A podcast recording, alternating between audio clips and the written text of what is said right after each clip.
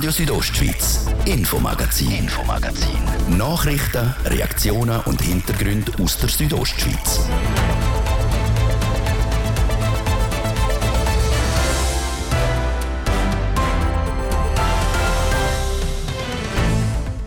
Ein Wellness-Tempel im Albulatal. Im Bad Alvanoi sollen bald Chinesen das Zepter übernehmen. Das wird offenbar gemunkelt in der Gegend. Gerüchte sind Gerüchte. Ich kann nichts sagen dazu. Das Bad Alvanoi AG nimmt aber doch Stellung zu diesen Gerüchten, dass chinesische Investoren das Bad Alvanoi im Visier haben.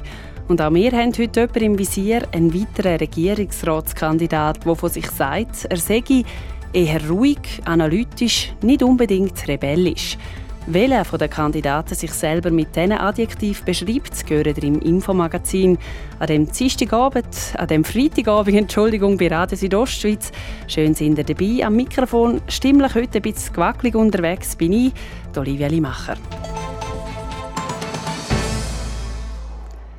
Das Wellnesszentrum Alvanoi Bad ist seit über zwei Jahren geschlossen. Die Betreibergesellschaft ist verschuldet und der Betrieb vom Bad ist defizitär gewesen. Auch jetzt, nach der Aufhebung von allen Corona-Massnahmen, bleibt das Bad zu. Im Mai soll sich darum der Verwaltungsrat von der Bad Alvanoi AG auflösen. Ob an diesen Gerüchten etwas dran ist, dieser Frage ist Hans-Peter Putzi nachgegangen. Mit Beginn der Corona-Pandemie hat das Schwefelbad in Alvanoi schliessen müssen. Und wo es wieder hätte öffnen dürfen, hat es nicht mehr geöffnet. Die Einnahmen sind zu tief, um den Betrieb zu finanzieren. Zudem ist die Betreiberin und Eigentümerin, die Bad Alpha Neu AG, verschuldet. Darum sucht sie schon länger Investoren. Diese Suche dauert immer noch an, sagt Helen Paganini als Sprecherin von Bad Alpha Neu AG.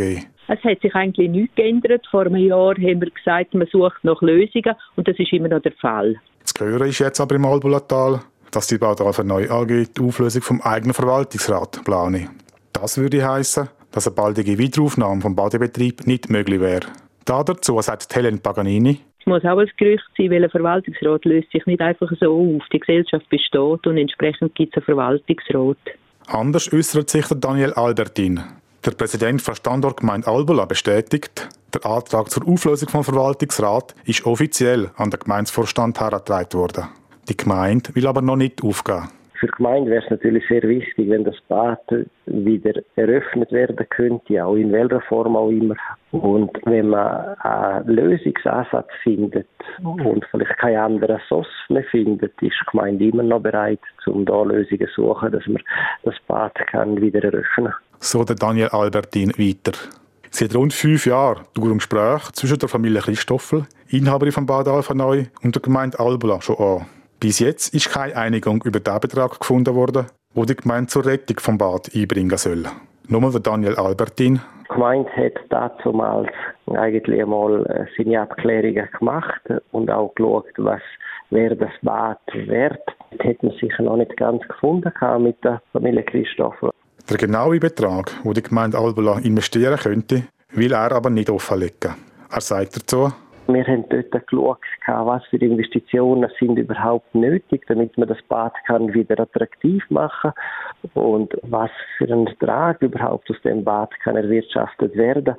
Aber nur schon die Investitionen, die die Gemeinde auch hätte müssen tätigen, dass das Bad wieder eine Attraktivität hätte und wieder auf dem neuesten Stand gesehen wäre, wäre natürlich schon bereits ein grosser Betrag seitens der Gemeinde. Die heutige Badanlage in Alpha Neu ist im Jahr 2001 eröffnet gekommen, zusammen mit dem Golfplatz. Aber zuerst mal erwähnt worden, soll die Schwefelquelle schon im 13. Jahrhundert sein. Schon die Römer sollen dort badet haben, ist im historischen Lexikon der Schweiz zu lesen.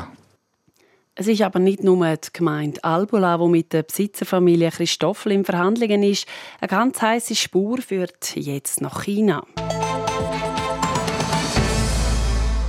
Wir haben es gerade vorher gehört, die Zukunft vom Schwefelbad in Alvanoi die ist höchst unklar. Die Gemeinde Albula und die Besitzerfamilie Christoffel haben bis jetzt noch keine Lösung für die Wiedereröffnung vom Bad gefunden. Die Rettung könnte jetzt aus dem Ausland kommen, aus China. Chinesische Investoren wollen offenbar eine hohe Summe ins Albulatal investieren. Nochmal der Hans-Peter Putzi. Im Albulatal gehen die Gerüchte schon lange um. Investoren aus China sind interessiert, das Bad Alpha Neu übernehmen. Bestätigt wird das Gerücht von Bad Alpha Neu AG zwar nicht, es wird aber auch nicht dementiert. Helen Paganini, Sprecherin von Bad Alphaneu AG, formuliert es so. Gerüchte sind Gerüchte, ich kann nichts sagen dazu. Fakt ist aber, schon vor zwei Jahren ist eine Firma mit dem Namen Alphaneu Holding AG gegründet worden. Und der Präsident von der Alphaneu Holding AG ist ein chinesischer Staatsangehöriger, der auch in China lebt. Und da ist im Moment in der Schweiz, um das Projekt Alphaneu voranzutreiben. Das bestätigt der Josef Mondl vom Tao China Zentrum Schweiz in St. Gallen. Das China Zentrum selber investiert nicht im Albulatal. Es unterstützt nur die Investoren bei den Verhandlungen und bei der Entwicklung des Projekts. Aber warum möchten die Chinesen gerade auf Alphaneu kommen? Der Josef Mondel sagt, es sei eine Kombination von der chinesischen Gesundheitstradition mit der Alphaneuer Badetradition. Da hat man dann gesehen, das würde eigentlich sehr gut zusammenpassen. Also, dass man wirklich den traditionellen Ansatz von der Geschichte von Bad Alphaneu nimmt und wiederbelebt. Das ist die Grundidee, soweit ich das mitbekommen habe hinter den Ganzen. Die neuen Investoren wollen aber nicht nur das Bad und wieder öffnen. Auch ein Hotel soll gebaut werden. Nochmal der Josef Mondel zum Kurbad gehört, dass man auch Kur machen kann, dass die Leute irgendwo bleiben können, dass die Leute dort übernachten. Wenn Leute übernachten, fördert das die gesamte Region. Und ich glaube, ein richtiger Nachhaltigkeitsgedanke, der auf jeden Fall im Projekt aufgenommen wird, und das ist wirklich wichtig, die Leute sollen dort bleiben. Und dazu braucht es ein Hotel. Das ist auch von der chinesischen Seite äh, etwas, was man als absolute Priorität auch gesehen hat, dass man auch Leute in die Region bringt. Auch die regionale Verankerung sind der chinesischen Investoren wichtig. Ein Beispiel dazu wären Produkte von der einheimischen Bauern für die Hotelküche.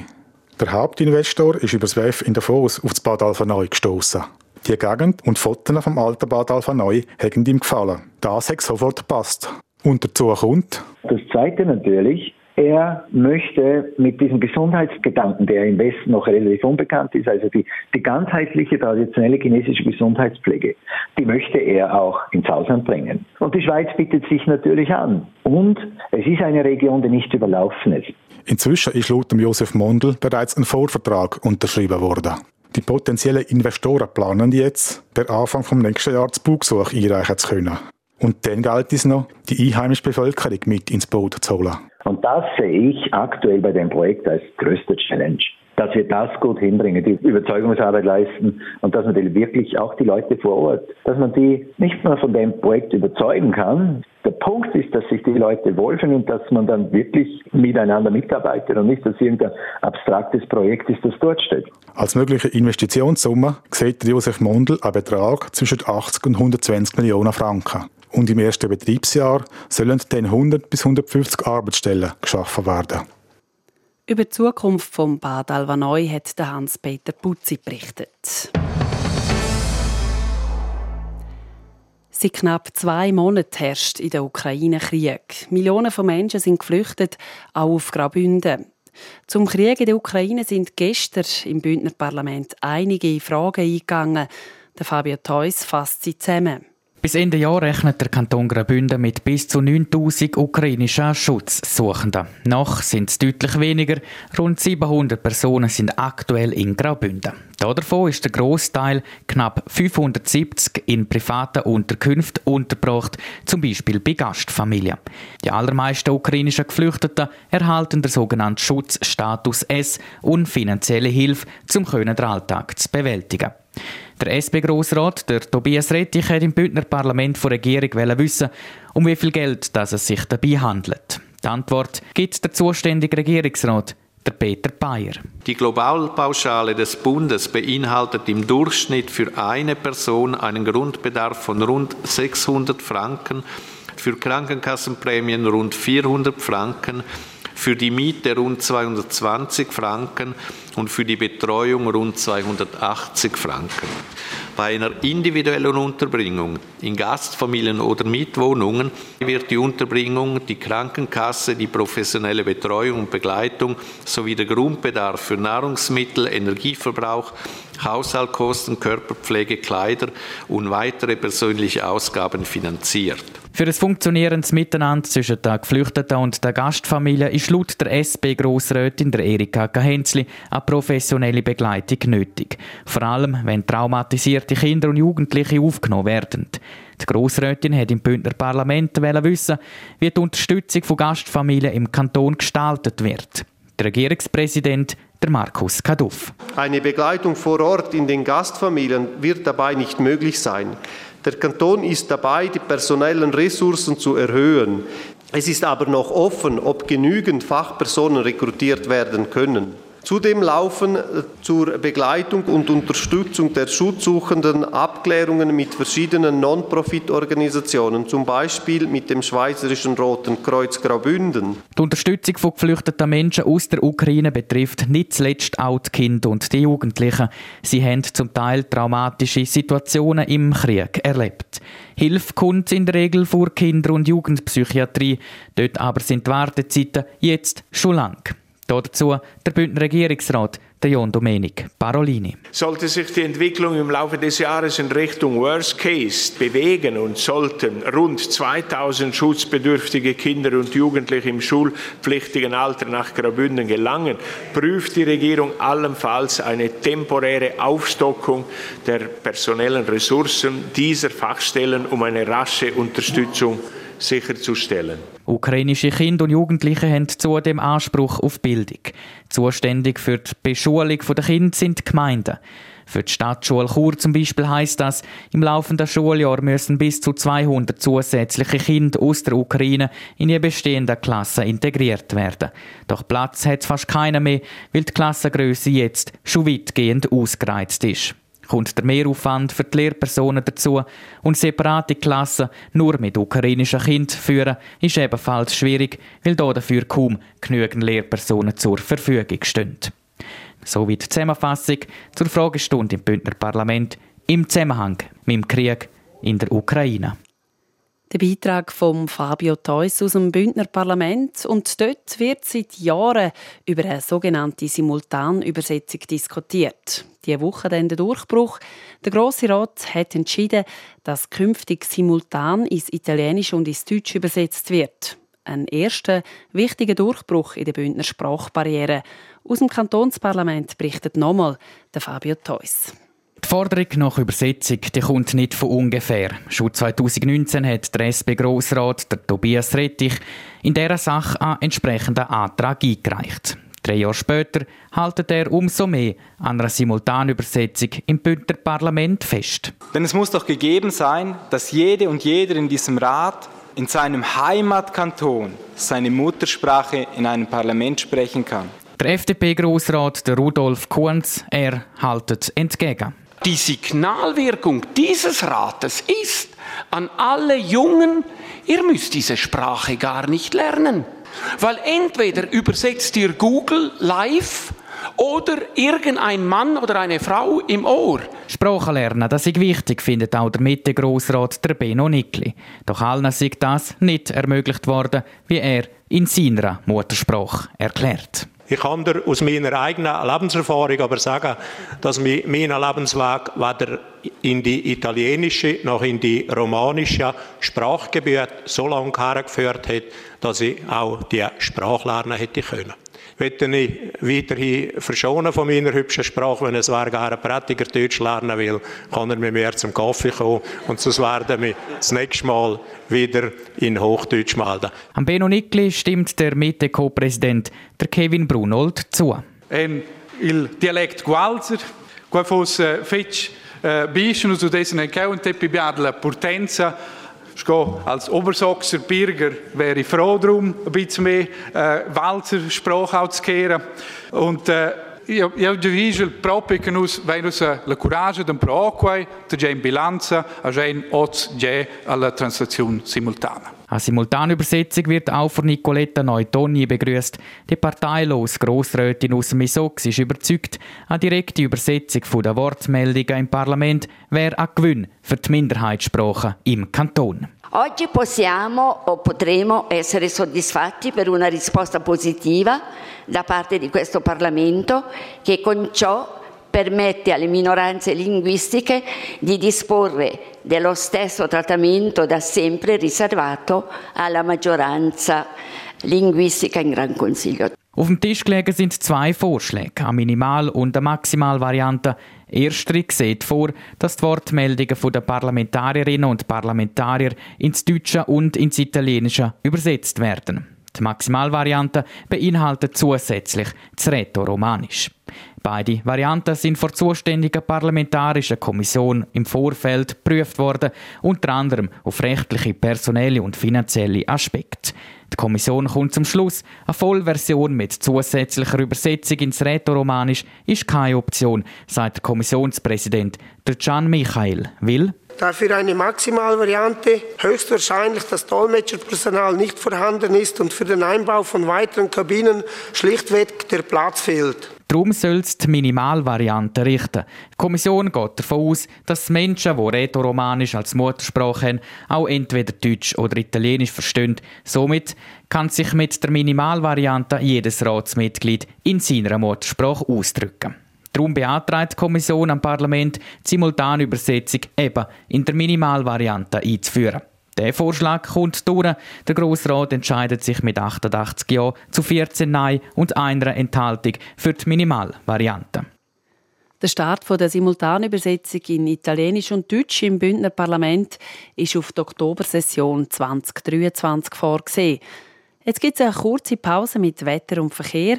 Und nachher klären wir die Frage, welcher Regierungsratskandidat sich selber als ruhig, analytisch und eher nicht so rebellisch bezeichnet.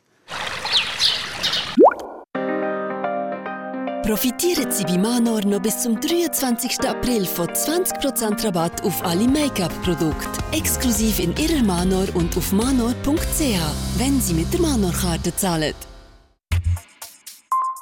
Ah, so haben Sie das Wichtigste vom Tag noch nie gesehen. Rondo. Rondo. Die Infostunde auf TV Südostschweiz bringt Ihnen die neuesten Nachrichten, spannende Hintergrundinformationen, abwechslungsreiche Talks und die aktuellsten Wetterprognosen. Moderiert aus immer wechselnden Ortschaften, direkt in Ihres Wohnzimmer. Schalten Sie auch heute Abend wieder ein. Rondo. Rondo. Vom Montag bis Freitag ab 1 Minute vor 6 Nur auf TV Südostschweiz.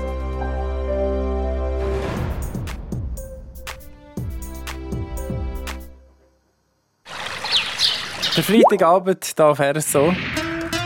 Wetter präsentiert von Procar Davos AG. Ihre Händler für die neuesten Subaru-Modelle in der Region Davos. Der Abend heute bleibt bewölkt. Zum Teil kann die Sonne durchdrücken. Morgen am Samstag bläst dann der Föhn. Im Norden gibt es einen Mix aus Sonne und Wolken. Im Süden ist stark bewölkt und auch zunehmend nass im Verlauf des Samstag. Die Temperaturen vom Morgen Samstag 19 Grad erreichen wir höchstens zu kurz, Davos 11 und in St. Moritz gibt es 7 Grad. Und der Sonntag der wird dann wechselhaft. Verkehr präsentiert von Garage Bardellini in Katzis. Dein Honda-Partner mit einem kompetenten Team und bester Qualität bei Reparaturen von allen Marken. Garage-Bardellini.ch Drei Minuten über halb sechs haben wir Saal 13, San Bernardino Richtung Chur zwischen Rotenbrunnen und Reichenau. Stockender Verkehr und bis zu 20 Minuten Zeitverlust. Und noch Passübersicht, folgende haben noch Wintersperre, San Bernardino, Albola, der Splüga und auch der Umbreil. Allerseits gute Fahrt. Verkehr. Machen wir weiter mit dem zweiten Teil von dem Infomagazin von heute, 22. April. Radio Südostschweiz, Infomagazin, Infomagazin. Nachrichten, Reaktionen und Hintergründe aus der Südostschweiz.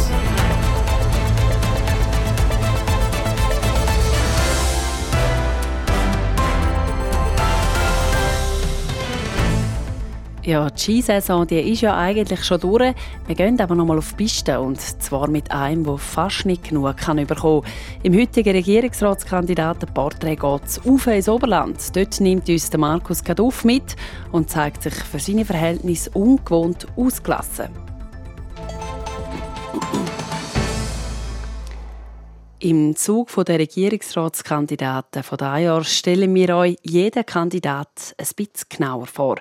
Heute an der Reihe der Regierungsratspräsident Markus Gaduff. Er ist nicht gerade einer, der mit Mimik oder Gestik maßlos umgeht. Selber bezeichnet er sich eher als ruhig und analytisch und nicht so rebellisch. Francesca Albertini ist mit ihm auf die Skipiste gegangen und hat den Politiker von einer etwas anderen Seite kennengelernt. Am 6. August 1973 ist der heutige Regierungspräsident Markus Gaduff auf die Welt gekommen. Er ist zu Morissen, einem kleinen Ort im Bündner Oberland, geboren, aufgewachsen und lebt auch heute, fast 50 Jahre später, teilweise immer noch dort. Es verwundert darum wenig, dass er mit seiner Heimat einen Haufen Erinnerungen aus der Kindheit verbindet. So zum Beispiel mit dem Skifahren, eine Sportart, die in seiner Familie schon seit eh und je groß geschrieben wird. Piste kennengelernt hat er das erste Mal in Vella, einem kleinen Skigebiet, gerade ein paar Schritte von seinem Geburtsdorf Morissen entfernt. Und dort ist er auch heute noch viel unterwegs. Ich habe hier gelernt Skifahren, ich bin immer hier gefahren, ich fahre fast auch immer hier. Es ist ein bisschen ein Gewohnheitstier. Ich mag nicht irgendwie im Auto hocken und noch irgendwo hinfahren und im schlimmsten Fall noch im Stau stehen, darum fahren wir immer hier. Über die Jahre haben sich darum die Anzahl Skitage auf der Piste von Vella bei Markus Gaduff so richtig angesammelt. Damit verbunden gibt es auch einen Haufen Erlebnisse mit Freunden, die der Markus Gaduff zu Welle auf dem Schnee erlebt hat. Man hat hier natürlich überall Erinnerungen, wo man mit den Kollegen Skifahren ist, als Kinder, jeden Mittwochnachmittag, Samstag, Sonntag bei jedem Wetter, bei Schnee, bei Nebel äh, mit den Kollegen, ja, das mit vielen Erinnerungen auch. Einmal hat er sich auf der Piste beispielsweise auch einen Knochen gebrochen. Aber tragisch sei das eigentlich nicht gewesen. Ich habe äh, Gott sei Dank nicht größere Unfälle Ich habe zwar einmal das, Hand, das Handgelenk gebrochen beim Skifahren aber äh, nein, so sind es ein Haufen Erinnerungen, wo man auch als Bub beim, beim schlechten Wetter dann irgendwo ins Restaurant ist, jassen oder go Skirennen schauen. Aber Hauptsache, man war draußen und man war zusammen. Neben der gemeinsamen Zeit der frischen Luft haben Markus Gaduff und seine Freunde im Oberland aber auch die Schulbank gedruckt. Am spannendsten hat Markus Gaduff während seiner Schulzeit die Fächer Geschichte, Biologie und Geografie gefunden. Für das Deutsche hingegen hat sich der Oberländer nie wirklich begeistern Nach der Oberstufe Zwelle ist der Markus Gaduff an die Handelsmittelschule zur Selva und hat dann anschliessend auch noch das Gymnasium an der Kantonsschule in Chur besucht. Die Krone von seiner Schulbildung hat er sich mit dem Abschluss von seinem Agronomiestudium an der ETH Zürich aufgesetzt. Und es ist auch etwa zu der gleichen Zeit gewesen, wo er die ersten Schritte in Richtung Politik gemacht hat. Ursprünglich wegen seinem Vater. Mein Vater war Gemeindepräsident von Morissen jahrelang. Er hat mich dann einmal mitgenommen an eine Parteiversammlung, wo ich vielleicht 18, 19 oder 20 war, ich weiß es nicht mehr so genau. Und wie das dann so geht, hat man einen Aktuar gesucht und dann hat es gesagt, ja, der Junge da könnte doch gerade das machen. Und so bin ich eigentlich in das Ganze ein bisschen reingekommen. Konkret ist seine politische Karriere schlussendlich in den Nullerjahren geworden. Von 2004 bis 2018 ist der Markus Gaduff der Präsident der CVP Lumnezia und seit 2006 hat er auch im Grossen Rat Platz genommen. Vor drei Jahren dann hat er den Sprung in die Bündner Regierung gewagt. Ich war dort zwölf Jahre im Grossen Rat und habe gesagt, ich will probieren, den nächsten Schritt zu machen, weil ich finde, 12, 16 Jahre im Parlament, das ist also für mich persönlich genug. Und darum ist es die Frage, ja, kann ich den nächsten politischen Schritt machen? Und ich gesagt, ich probiere es einmal. Und es ist nicht beim Probieren geblieben. Seit 2019 ist der Markus Gaduff Bündner Regierungsrat vor Mitte-Partei. Er ist der Vorsteher vom Departement für Volkswirtschaft und Soziales und seit dem Jahr auch noch Regierungspräsident. Aber trotz seiner politischen Karriere in der Bündner Hauptstadt ist und bleibt sein Herz in der Val Umnezia. Ein Gebiet, in dem er trotz seinem fordernden und zeitintensiven Job immer wieder neue Energie tanken kann. Das zum Beispiel auf der Skipiste. Berglandschaft, der blaue Himmel auf dem weißen Schnee, äh, die Berge, das Panorama, die Ruhe das ist, ist ja, ich finde es einfach herrlich und wunderbar. Darum sind wir zusammen mit dem Regierungsrat Markus Gaduff zu Welle an einem kleinen Skigebiet im Oberland auf die Piste. Sozusagen Batterien laden. Und das auf eine zackige Art und Weise. Ich habe schon immer gerne ein bisschen zügig, vor allem wenn man die richtige Neigung hat und richtig karven kann. Das habe ich auch gerne. Aber es muss griffig sein und man muss, muss wirklich, man spürt, wie eine Kante zieht. Vielleicht braucht es das auch als Regierungsrat. Denn ein Haufen Freizeit, um einmal einen Tag auf der Piste zu verbringen, hat der Markus Gaduff nicht. Man muss sich die Freizeit nehmen, eben genau zum Abfahren. Und darum habe ich zum Teil auch zwei, drei Stunden genommen bin gefahren und nachher wieder im Homeoffice weiterarbeiten. Das Skifahren, Langlaufen oder im Sommer dann auch das Mountainbiken bildet für den Markus Gaduff den perfekten Ausgleich zum Alltag. Gerade die Piste ist für ihn, seine Frau und Kind über die Jahre drum schon fast spitz zu einer Tradition geworden. Also wir gehen eigentlich im Winter jede freie Minute, wenn schön Wetter ist, äh, Skifahren mit, äh, mit den Kindern und das ist ja, irgendwie gehört das wieder dazu. Also ich könnte mir nicht vorstellen, so an einem Samstag oder Sonntag strahlend blauer Himmel, tipptopp in die Piste und in daheim rumhocken. Da äh, würde ich, glaube ich, unausstehlich werden. Das käme ich aber selten vor. Denn er sei grundsätzlich ein geduldiger Mensch und sicher kein Rebell. Eher ruhig, analytisch, äh, nicht unbedingt äh, rebellisch. Es gibt aber auch beim 49-jährigen Oberländer Sachen, die er nicht mag. Also ich bin nicht so der äh, kulturelle Mensch. Ich habe zwar gerne Gehör, äh, Blasmusik, aber so klassische Musik, das ist nicht meine Welt. Ich habe wirklich keinen Zugang zu dem. Was gibt es noch, was ich nicht so gerne mache? Ich habe natürlich gewisse Arbeiten, die auch daheim anfallen. Das ist auch nicht unbedingt immer nur das, was sehr spannend ist. Ähnlich locker schaut er auch ganz allgemein aufs Leben. Ganz nach dem Motto, es gibt immer eine Lösung. Egal wie gross die Stolpersteine im Leben auch sein mögen. Ich glaube, dort muss man halt aufstehen und dann äh, weitergehen. Wenn ein Weg sich schließt, dann öffnet sich immer, äh, oder wenn ein Tor sich schließt, öffnet sich ein anderes Tor, äh, wo man durchschreiten kann. Und Stolpersteine machen einem eigentlich äh, stärker und man tut dann auch hinterfragen, warum ist es äh, nicht so gegangen, wie man es denkt hat, was muss ich anders machen. Ich glaube eher, dass Stolpersteine oder so Situation einem stärken. Durch das gewinne man immer wieder neue Erkenntnisse und werde reifer. Und etwas, wo der Markus Gaduff aus seinem Alltag ganz sicher nicht wegdenken kann, das ist seine Familie. Für ihn eine absolut wichtige Konstante. Die Frau und seine beiden Kinder gehören zum wertvollsten, wo er in seinem Leben hat. Also es ist sicher ein Kind und Familie, wo, wo für mich wichtig ist. Ich glaube, das, was wir hier in der Schweiz haben, ist nicht selbstverständlich und das ist äh, wichtig, dass wir niemanden haben, der wirklich hungern muss. Wir haben Gott sei Dank auch keinen Krieg da. Hoffen wir, dass das so bleibt. Das ist äh, das Wichtigste eigentlich dass man glücklich ist dort, wo man ist, dass man sich daheim fühlt dort, wo man ist.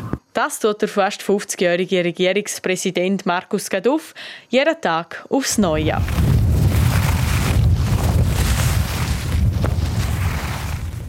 Ob er auch noch eine zweite Amtsperiode im Regierungsrat bleiben darf, entscheidet die Stimmbevölkerung dann am 15. Mai.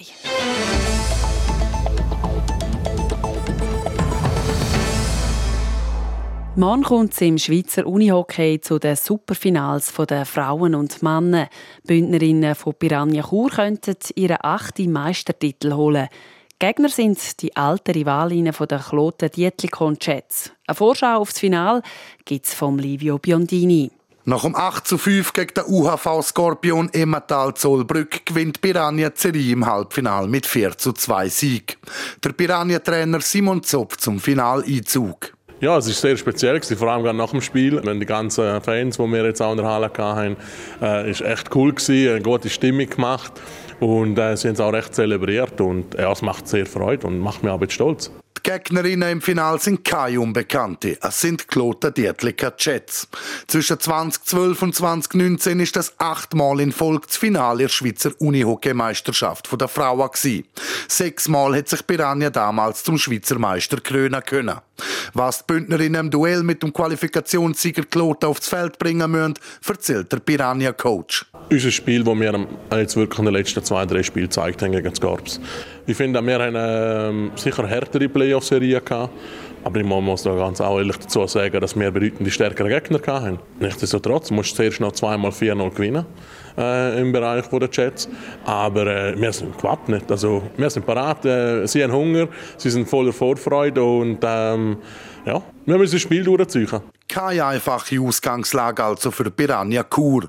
Was der Coach im Finale von seinen Spielerinnen fordert, ist klar. Ja, sehr hohes Energielevel. Also wir sind echt äh, als Team jetzt in den letzten zwei, drei, vier Wochen wirklich immer Schritt für Schritt massiv zusammengewachsen. Sie pushen sich gegenseitig ins Immensen auf.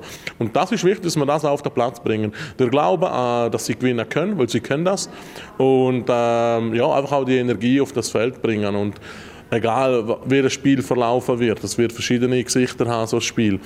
Ähm, wir haben aus jeder Situation haben wir bis jetzt noch eine Lösung gefunden in den Playoffs. Und das müssen sie mitnehmen. Das Selbstvertrauen. Und dann werden wir das Ding auch einholen. In den Playoffs muss jeder Gegner mindestens viermal geschlagen werden. Nicht so im Superfinal. Da entscheidet das einziges Match die Meisterschaft. Dementsprechend ist auch die Vorbereitung an andere, wie der Simon Zopf erklärt. Schon nur, weil es ein Spiel ist, ist natürlich auch von der Vorgabe her, jetzt vom Verband her, hast du gewisse Sachen, die du musst einhalten musst, gewisse Protokolle.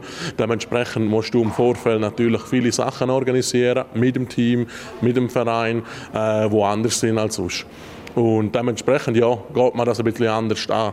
In Bezug auf die Spielvorbereitung, nein gar nicht. Da machen wir das, was wir bis jetzt gemacht haben in diesen Playoff. Genau gleich fahren wir weiter und äh, ja, und geben Gas. Wenn es klappt, holt Piranha der erste Meistertitel seit 2018.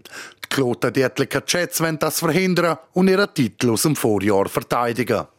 Eine Vorschau auf Superfinal zwischen Piranha Chur und den Kloten Dietlika Jets vom Livio Biondini. Das Spiel findet dann morgen Samstag um halb eins statt. Der Patrick Kulber berichtet live aus Kloten für RSO. Sport. Swiss Ski hat die Kader für die kommende Saison selektioniert und dabei fällt auf, es hat gerade ein paar Änderungen gegeben, auch aus Bündnersicht, Jasmin Schneider. 16 Athletinnen und Athleten werden in der nächsten Saison im Nationalteam für die Schweiz im Ski Alpin Weltcup an den Start gehen. Unter anderem der Bündner Stefan Rogentin, der Nils Hintermann und Joanna Helen. Nicht mehr im Nationalteam sein wird hingegen Ramon Zinhäuser. Nachdem er diese Saison ohne Podestplatz abgeschlossen hat, fährt er in der nächsten nur noch im A-Kader. Ebenfalls abgestiegen ins A-Kader ist Aline Daniot und der Urs Krienbühl fährt in der nächsten Saison im B-Kader. Auch zwei Bündnerathleten steigen ab. Es sind das der Sandro Simonet und der Thomas Dummler. Die beiden werden in der nächsten Saison im C-Kader fahren. Und dann noch zum Radsport. Der Schweizer Radprofi Simon Bello kann nicht an der Tour de Romandie teilnehmen. Der Walliser muss am Heimrennen passen, weil er mit den Nebenwirkungen von einer Bronchitis zu kämpfen hat. Die Tour de Romandie startet nächsten Dienstag. Sport. Das wäre es für heute und diese Woche. Das Infomagazin gibt es jeden Abend am Viertel ab 5 Uhr bei Radio Südostschweiz. Jederzeit im Internet unter südostschweiz.ch-radio zum Nachlesen und als Podcast zum Abonnieren. Am Mikrofon war Olivia Limacher. Ich wünsche ein schönes Wochenende. Radio Südostschweiz, Infomagazin, Infomagazin. Nachrichten, Reaktionen und Hintergründe aus der Südostschweiz.